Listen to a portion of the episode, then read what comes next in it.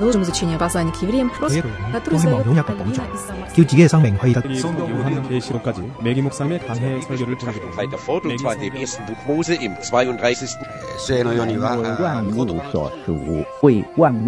¿Quién sabe cuántos idiomas hay en el mundo? Todos ellos tienen sus códigos y símbolos y muchas veces con sentidos totalmente opuestos.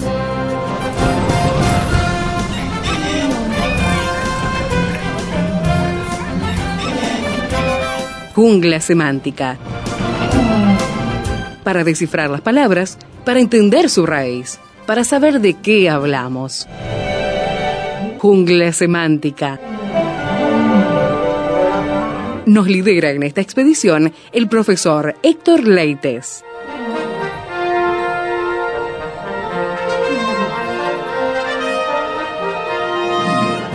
¿Sabía usted que estamos en Primera de Pedro en la jungla semántica y haciendo una introducción de esta carta del apóstol Pedro en el Nuevo Testamento, obviamente, con el profesor Héctor Leites? ¿Cómo estás? Bienvenido, Héctor. ¿Qué tal Esteban? ¿Qué tal amigos? Y imágenes verbales en el libro de Primera de Pedro. Ya hemos tenido que cambiar el, el chip porque El chip, estamos tan sí. acostumbrados a decir hebreos que ahora Sí. tenemos que decir Primera de Pedro. Dijimos romanos, hebreos, ahora Primera de Pedro. bueno, una carta muy especial aquí en Jungla Semántica. Sabes Esteban, habíamos hablado algo acerca de esta primera epístola de Pedro, que es sin duda la epístola de la esperanza en medio Sí, del sufrimiento. Esto es, hay que tenerlo bien claro, por eso es una carta muy práctica, si bien tiene doctrina también. Más de 20 veces aparece el tema del sufrimiento mencionado, directa o indirectamente, acerca de lo que el cristiano pasa hoy en estos días. Eh, es una carta con cinco capítulos, pero realmente impresiona la cantidad de veces que se menciona el tema del sufrimiento. Eh, Se a mí- ve a- que los lectores estaban pasando por algunas situaciones Sí, difíciles. sí, sí, sí, estamos bajo la persecución de Nerón. Claro. Y esto realmente golpeaba mucho en aquellos días y además nos explica, yo diría que Pedro nos explica por qué tenemos pruebas y cómo enfrentarlas. Por eso es un libro muy especial, Primera de Pedro, ya no Segunda de Pedro, que trata de explicar y, o advertir de los falsos maestros, falsos profetas. diferente el enfoque. Sí, es diferente el enfoque. Si bien va a hablar algo del sufrimiento, pero va a hablar más bien eh, advertencia, ¿verdad? De los falsos maestros, apóstoles y profetas. Ahora, Esteban, si es una carta que nos explica por qué tenemos pruebas y cómo enfrentarlas, deberíamos tenerla bien presente esta carta, porque en estos días, ¿quién no tiene prueba? Todos. ¿Y quién no quiere poder enfrentar esas pruebas? Y quizá la referencia más directa relativa al sufrimiento y que a la vez constituye un reto para nosotros, Esteban, se halla en el capítulo 4 de Pedro, versículo 19 que dice, de modo que los que padecen según la voluntad de Dios, encomienden sus almas al fiel Creador y hagan el bien. Eh, está diciendo que es, y realmente que es, la voluntad de Dios. Pedro representa en, en este versículo aquí que las pruebas, las luchas, las dificultades, es la voluntad de Dios.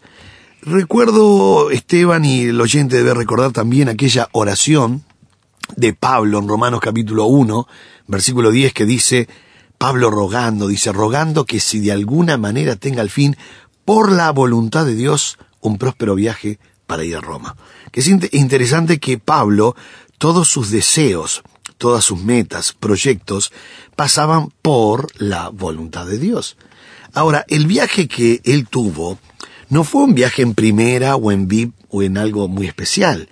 Él antes que, antes de ir, él tuvo que pasar cuatro años en juzgados por Licias, Festo, Félix, Agripa y Octavio Augusto César. O sea, cuatro años de juzgado en juzgado, la sumatoria son cuatro años, más un viaje muy, pero muy escabroso realmente, 14 días de naufragio, tiran la comida en el tercer día, eh, no pueden este, enderezar la nave, se sale fuera de la isla de Creta, y allí tienen miedo de chocar contra la Sirte, que son las rocas del norte de África, hasta que quedó a la deriva y encallaron, rompieron en una piedra allí en el mar y se llegan de a uno eh, con pedazo de madera y otros nadando a la isla de Malta. Allí la víbora muerde a, a- a Pablo. Pablo, sí. Que le arroja el fuego, seguro. Exactamente, y, y tiene que quedarse casi tres meses esperando que viniese una nave alejandrina. De allí embarca y se va a la isla, a la, a la bahía de Puteoli, hoy bahía de Nápoles. Allí camina cinco días para la cárcel, una cárcel alquilada. Y uno dice, fue bastante complicado el viaje de Pablo.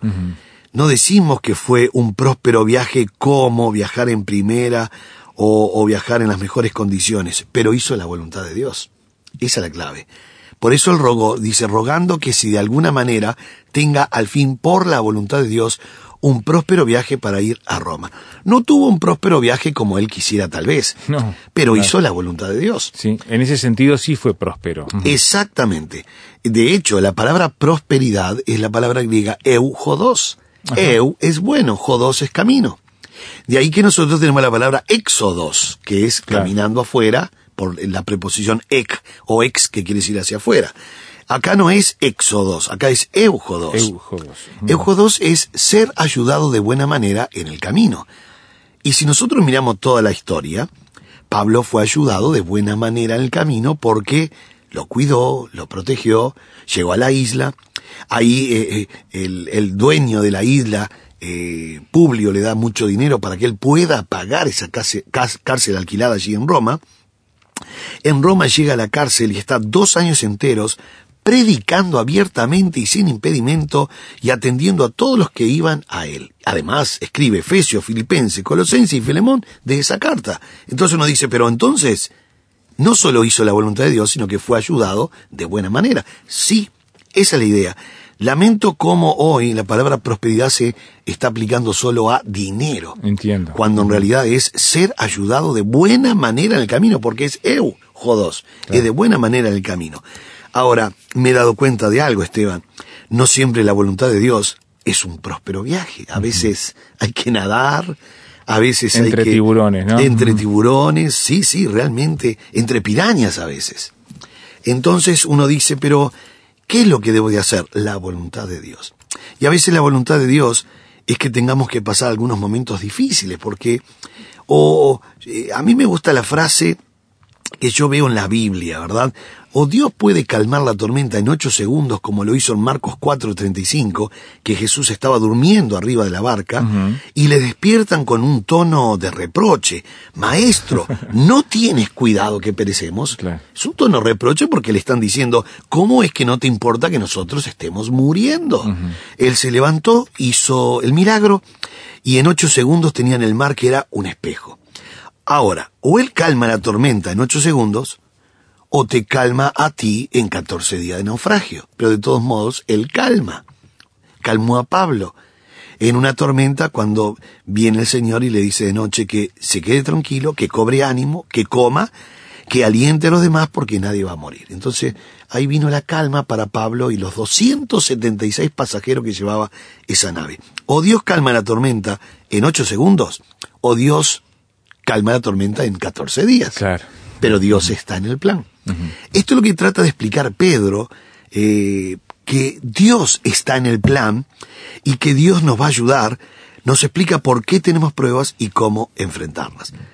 También recordamos, o mejor dicho, el lector, eh, mejor dicho, Pedro, el lector es el, el que va a estar recibiendo esto, pero Pedro recuerda a sus lectores que los sufrimientos de Cristo fueron y nos alienta a nosotros para que nosotros miremos ese ejemplo. Por eso había dicho, y lo dijo de una manera muy enfática, dice, escudriñando qué persona y qué tiempo indica el Espíritu de Cristo que estaba en ellos, el cual anunciaba de antemano los sufrimientos de Cristo y las glorias que vendrían tras ellos. Entonces, uno puede entender y, y mirar muy bien que todo lo que Cristo pasó es un ánimo para nosotros que también podemos estar pasando por momentos difíciles. En 2.21 de Pedro dice, pues para esto fuiste llamados, porque también Cristo padeció por nosotros, dejándonos ejemplo para que sigáis sus pisadas. pisadas. O sea que la muerte de Cristo, además de lo principal que fue traer la salvación, también nos dejó ejemplo para que nosotros sigamos sus pisadas. pisadas. Pedro no quiere decir que Cristo sufrió solo para darme un ejemplo de sufrimiento, no. Cristo murió y resucitó para traer la salvación a la humanidad. Pero dice que también hay un montón de ejemplos que podemos sacar de esta cruz. Por eso nos recuerda, nos alienta a imitar su ejemplo, Amén. nos exhorta a esperar el sufrimiento con gozo y, y a no ser perjudicados o perturbados cuando viene el problema. Soportar con paciencia, como dice 3.9, gozarse en el sufrimiento, que esto cuesta tanto. Gozarse ser. en el sufrimiento. Sí, dice 4.13. 4.12 dice, amados, no os sorprendáis del fuego de prueba que os ha sobrevenido, como si alguna cosa extraña os aconteciere, sino por cuanto sois participantes de los padecimientos de Cristo, para que también en la revelación de su gloria gocéis con gran alegría. Impresionante. O sea que nos está dando un poco la fórmula de cómo salir adelante. Hacemos una pausa entonces, hemos visto este contexto en que el padecimiento, el sufrimiento es uno de los temas que el apóstol Pedro encara con mucho ahínco en esta primera carta. ¿Y usted qué piensa acerca de sus sufrimientos particulares y padecimientos por causa de la fe? Ya venimos aquí a la jungla semántica para seguir mirando esta introducción a la primera carta de Pedro. Nuestro canal de comunicación, jungla semántica, arroba transmundial.org.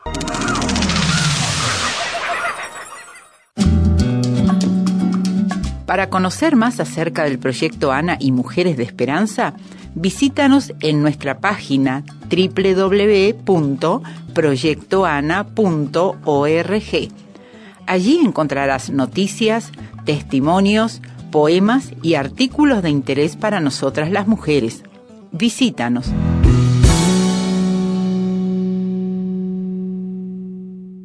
La primera carta de Pedro nos está mostrando que los cristianos sufren, padecen y enfrentan todas esas luchas con una convicción, una entereza que viene más allá de sus propias fuerzas, Héctor. Sí, y no solo eso, Esteban, sino que siempre la Biblia nos promete la salida. Por eso estábamos hablando de que el escritor, eh, Pedro, está recordando a sus lectores un montón de puntos que él mismo va a desarrollar en la carta. Hablábamos de gozarse en los sufrimientos, Sí. disfrutar la comunión con los demás hermanos que están en condiciones semejantes. Claro. Yo me pongo a leer 5.9 y es impresionante que, eh, que cuando Pedro dice en el capítulo 5, verso 9, al cual resistid firmes en la fe, sabiendo que los mismos padecimientos se van cumpliendo en vuestros hermanos en todo el mundo. No estaban solos en ese sufrimiento. entonces. Exactamente, exactamente. Además, que el sufrimiento tiene cierto valor. Lo- nosotros no vemos eh, en el dolor, Esteban, el cristiano a veces no está viendo que es parte de la mano de Dios. ¿Qué haríamos nosotros si no existiese el dolor, en el cuerpo físico inclusive? Estaríamos destrozados, porque nos vamos lastimando y nos damos cuenta recién cuando va corriendo la sangre. Claro. O alguien nos avisa, mire que usted tiene, tiene un brazo cortado. O, o- o nos quemamos en un fuego y no nos dimos cuenta. Estaríamos, eh, realmente, ¿sabes cómo estaríamos? Muertos. Por infección, por gangrena, por un montón de cosas que no sabríamos que nos está pasando. O si tengo un dolor en la cabeza y resulta que fue un- una presión arterial que fue subiendo, y si yo no tuviese esa alarma, Claro. Yo tendría 21, 14 de presión y moriría. O sea que el dolor nosotros lo vemos como un dolor algo malo. Pero es necesario. Pero yo veo que el dolor es de parte de Dios. Realmente es el freno que a veces tiene Dios y la alarma que pone en el cuerpo para decir, ojo, algo está pasando. Y a veces el cristiano no lo ve como eso, lo ve como un castigo, como algo malo, y lo ve como que algo que no, no puede resistir, no puede pasar. Yo recuerdo cuando Pablo escribe a los Corintios, y allí en el capítulo 10, verso 13 le dice, no os ha ve- sobrevenido ninguna tentación, prueba, dificultad quiere decir, que no sea humana, pero fiel es Dios. Acá está la clave. Fiel es Dios, que no os dejará ser tentados más de lo que podéis resistir, sino que dará también, juntamente con la tentación, la salida para que podáis soportar. Eh, acá podemos ver cómo Él tiene el control absoluto de todo, y no solo el control absoluto, sino que va a dar la salida para que yo pueda soportar. Soportar. Por eso, eh, me pide inclusive y me, me advierte que el sufrimiento sea de parte de Dios, sino como un malhechor. Él lo, di- lo deja bien claro. Eso es bien 2.20. claro, ¿no? No sé que me estén culpando por bandido. Exactamente. Claro, y haciéndome el víctima cuando realmente tengo culpa. ¿no? Claro, a veces este alguien se hace, se tira de mártir cuando es consecuencia del pecado, ¿no? Sí, sí. Entonces dice en 2.20, pues, ¿qué gloria es si pecando sois abofeteados y lo soportáis?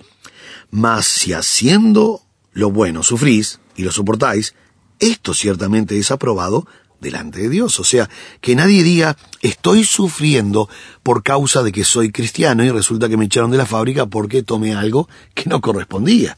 Entonces, no me están echando por cristiano, sino por ladrón. Que nadie se tire de mártir, dice, o no sufrir como malhechor. Eso es lo que está diciendo. Ahora, Esteban, la, epístola en su mayor parte es práctica, no tanto doctrinal. Si bien va a haber doctrina de salvación, santificación, glorificación, vida eterna, arrepentimiento, va, va- va a tocar doctrinas básicas, pero mayormente es práctica. El autor, porque estamos en una introducción, ¿verdad? El autor es Pedro. E- Está muy claro, se identifica muy bien. No lo teníamos claro nosotros cuando estudiamos Hebreos. Sí, Siempre decíamos, el escritor dice, aunque a veces se me escapaba, Pablo dice, ¿verdad? Pero no sabíamos porque no dice en Hebreos. En Pedro sí es muy claro que es Pedro el que escribe. Los destinatarios hay que tener cuidado porque se pone énfasis siempre de que eran judíos. En realidad son los extranjeros esparcidos. Sí. Por eso comienza diciendo justamente a los expatriados de la dispersión. Entonces son los extranjeros espar- eh, esparcidos. Bueno, ahí menciona, ¿verdad? Ponto, Galacia, Capadocia, Asia, Bitinia. Ahora, todas estas son provincias romanas. Y eran cristianos gentiles, extranjeros, esparcidos. La palabra extranjero eh, eh, en el griego después la vamos a analizar en el versículo 1. Y cuando dice esparcido, habla de la diásporas. Dia es una preposición que indica rápido y forá es sembrar afuera. Por eso la diáspora es, eh, es una palabra de, de, de la agricultura, es poner la mano en el, en el zurrón, sacar semilla y tirar rápidamente con la mano las semillas dispersadas por todos lados. Esa es la palabra diáspora. Interesante. En la mayoría son todos este, creyentes eh, eh, gentiles. ¿Qué lleva a Pedro a escribir? La ocasión. Bueno, sufrían, por supuesto, cierta clase de persecución que se menciona reiteradas veces esta persecución. Allí en el capítulo 3, en el capítulo 4, justamente dijo, no tomen esto como si es una cosa extraña, esto Claro, es normal. claro. Es he- parte de- Sí, lo hemos pasado todos, lo pasó Cristo, lo, lo pasaron los del Antiguo Testamento. Lo extraño sería que no sucediera al cristiano. Exactamente. Entonces el escritor, en esta ocasión de la carta, eh, él ve que estaban sufriendo cierta clase de persecución. Hay indicios que se produjo un ataque realmente fuerte a los cristianos, eh, el vituperio, cuando habla de la palabra vituperio, lo que estaban recibiendo, el desprecio, es el año 65. Y en el 64 Nerón estaba en el apogeo este, con las persecuciones. El propósito, bueno, el propósito es bastante claro, porque claramente eh, está escribiendo para alentar, fortificar, fortalecer a los creyentes en los momentos de pruebas. Dicho en sus propias palabras, le dijo, eh, amonestándoos y testificando que esta es la verdadera gracia de Dios. O sea, muchachos, claro que estamos sufriendo, pero esto es la verdad, esto es lo verdadero. Los creyentes necesitaban saber que estaban absolutamente en lo cierto. Y qué lindo eso, Esteban. Yo recuerdo, era nuevito, nuevito, nuevito, tendría tal vez eh, algún mes, un mes, dos meses, dos meses, dos, tres meses en la iglesia, hace muchos años, ¿verdad? Y yo recuerdo, Esteban, que entré en una duda y me empecé a cuestionar y dije, ¿yo estaré en la verdadera religión? Ay, ay, ay. ¿No será algo de las tantas verdades que dicen que hay en el mundo? Y como era nuevito me empecé a cuestionar. ¿Y, Claro, si, claro. y si estoy en alguna de las verdades y hay otras verdades? Mm, Y yo recuerdo que me puse a orar eh, cuestionándome, ¿verdad? Y en la noche voy a abrir la Biblia y hablo y abro la Biblia en este versículo 12 de capítulo 5 de Primera de Pedro. Primera de Pedro 5.12 dice, por conducto de Silvano, a quien tengo por hermano fiel, os he escrito brevemente amonestándoos y testificando que esta es la verdadera gracia de Dios en la cual estáis. Yo vi este versículo que era una contestación netamente para mí. Faltaba nombre y apellido que dijese Héctor Leite, quédate tranquilo. Esta es la verdadera gracia en la cual estás. Quédate tranquilo.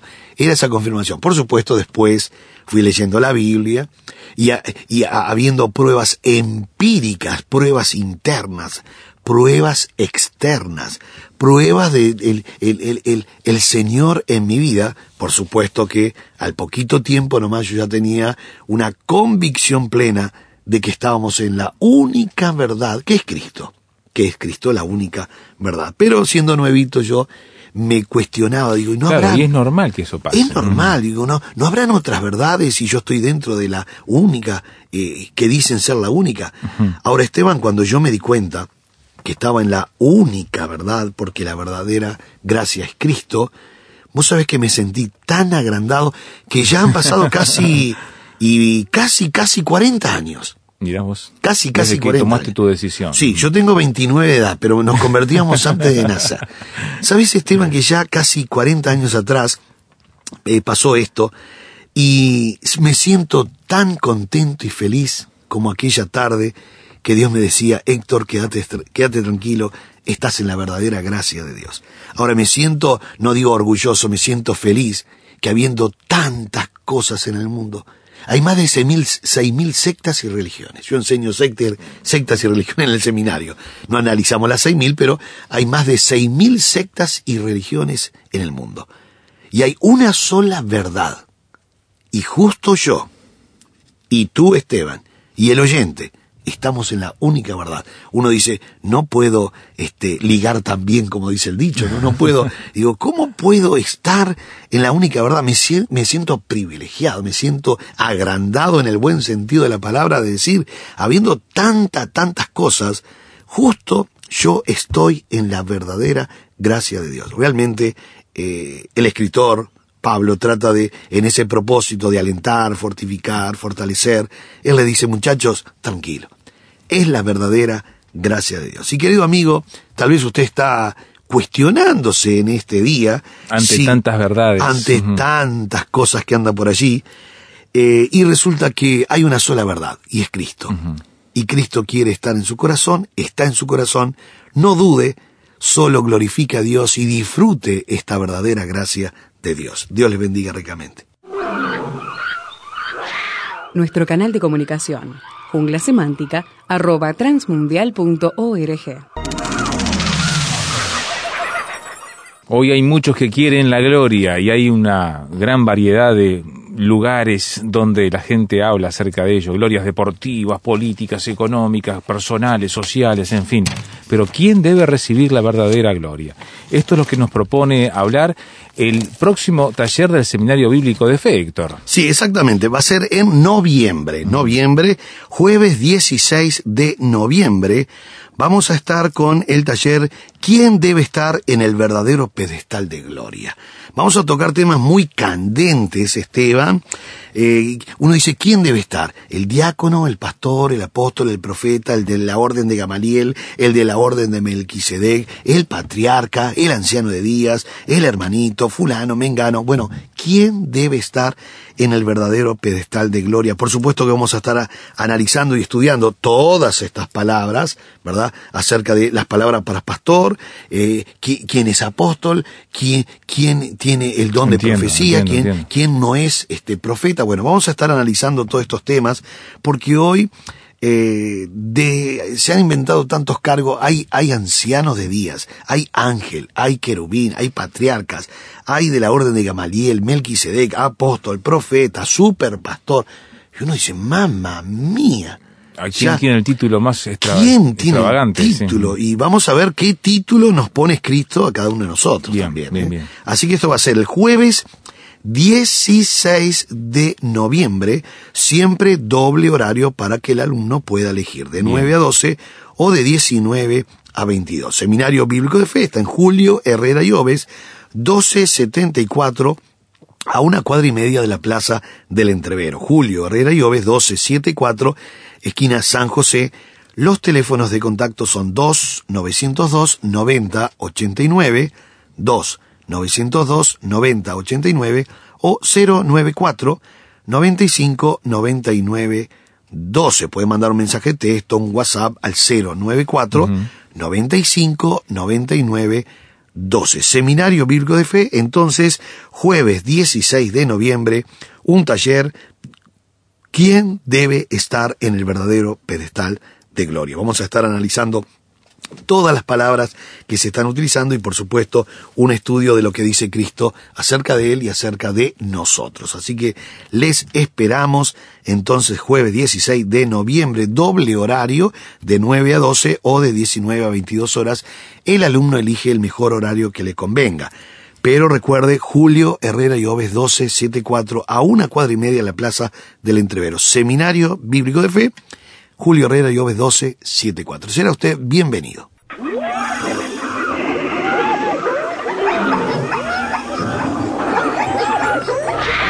Hoy termina esta etapa de la expedición, pero lo esperamos en el próximo programa para adentrarnos en la jungla semántica. Jungla Semántica es una producción del Seminario Bíblico de Fe y Radio Transmundial. Jungla Semántica.